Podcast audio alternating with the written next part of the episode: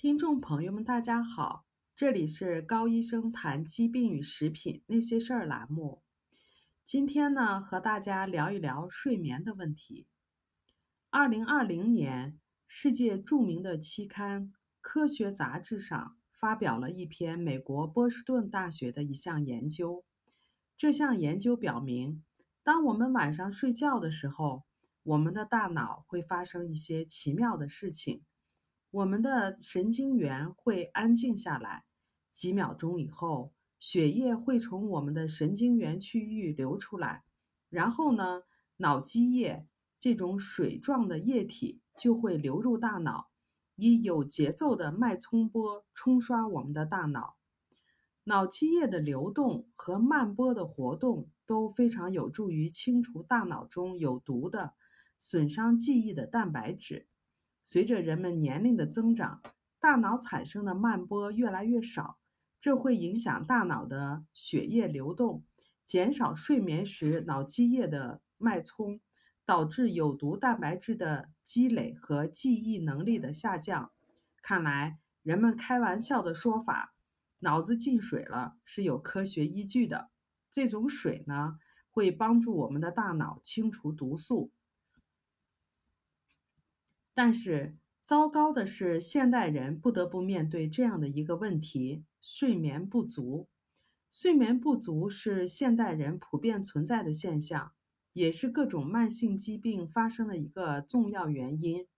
睡眠不足是导致疾病的一个独立的因素，也就是说，由于睡眠问题所产生的疾病，只能通过改善睡眠来解决。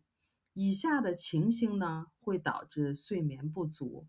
第一，失眠，不能入睡，或者是能入睡，但是睡眠不能够持续，夜里醒来不能够再继续入睡。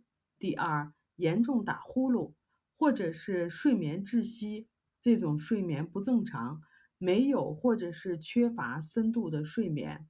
第三是倒夜班的人。第四。工作或者是学习压力大，牺牲了睡眠的时间。第五，晚上不想睡，喜欢上网聊天和看电视剧等等，牺牲了自己的睡眠时间。发表在《神经科学》杂志上的研究指出，大脑需要足够的睡眠来保持脑细胞的代谢平衡。缺乏睡眠对我们的能量工厂线粒体是非常的不利的，容易引发神经元产生退化。北京大学和美国宾夕法尼亚大学的联合研究显示，长期睡眠不足损伤神经细胞的功能，导致大脑细胞的死亡，而这样的损伤是不可逆转的。因此，平时少睡，周末补回的做法。不能补救对大脑的这种伤害。蓝斑核是位于脑干的一个神经核团，它具有广泛的重要功能，包括对自我唤醒的调控、对事物的专注能力和清醒状态的调整，同时呢，还涉及到记忆、认知和情绪反应等方面的功能。小鼠实验表明。当短期睡眠不足的时候，蓝斑神经元能够启动自我保护的功能。它一方面产生一种对大脑细胞具有保护作用的蛋白质，同时呢，激发本身抗氧化剂的活性来防止细胞的损伤。但是，随着睡眠不足的持续发生，蓝斑神经元的这种保护功能就会消失。继而呢，小鼠的蓝斑神经元开始死亡，睡眠不足，类似于人倒夜班的睡眠形式，持续几天以后，小鼠的蓝斑神经元就会丢失百分之二十五。睡眠不足对大脑所产生的这种损伤机制，是否也存在于人体当中，还没有相关的报道。但是很多研究证实了睡眠不足或者是睡眠不好。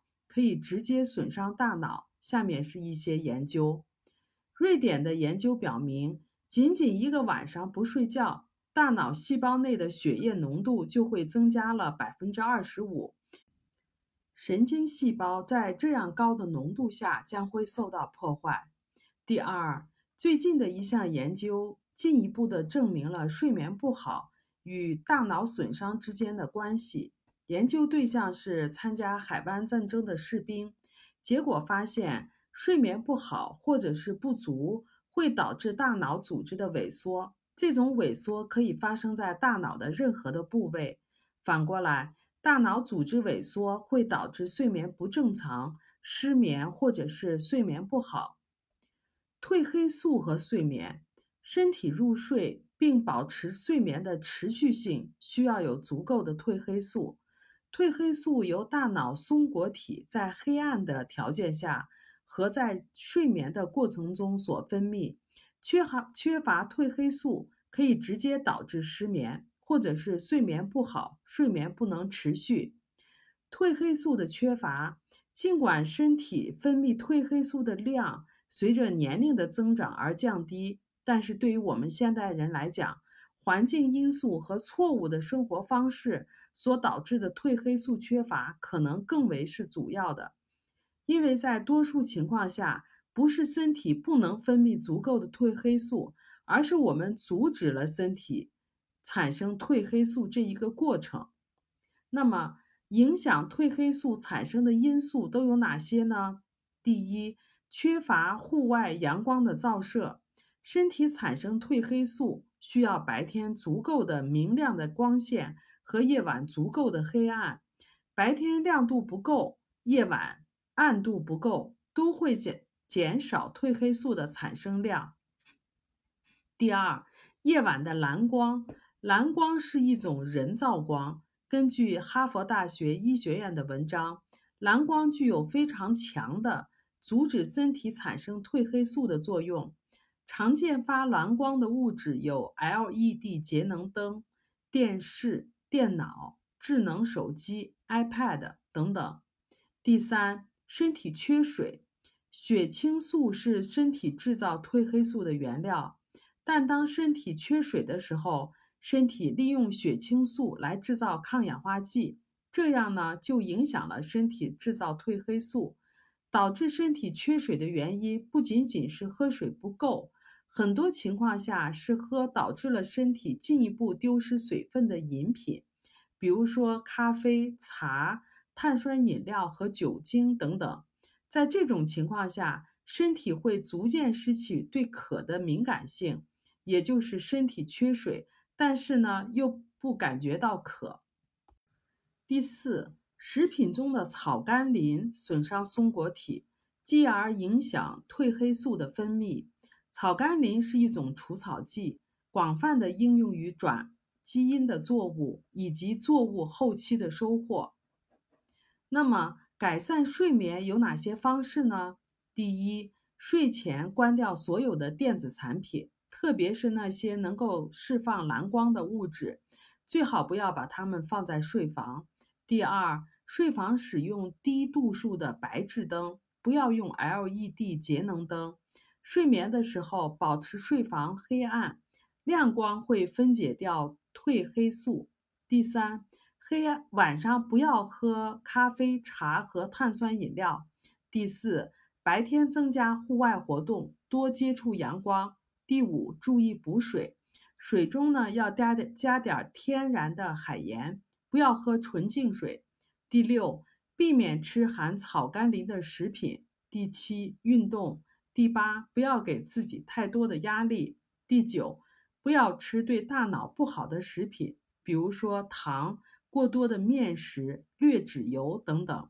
好了，这里是高医生谈疾病与食品那些事儿栏目，我们每周一更新，敬请期待。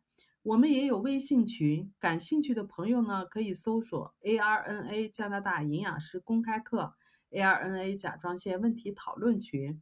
我们还有微信公众号“人人有希生活”，你可以把您在生活中碰到的。有关于食品或者是营养方面的疑惑，告诉我们，我们在群里都会给您做一解答。请跟着我们，让您自己和家人变得越来越健康。如果您喜欢我们的文章，欢迎点赞转发，谢谢大家。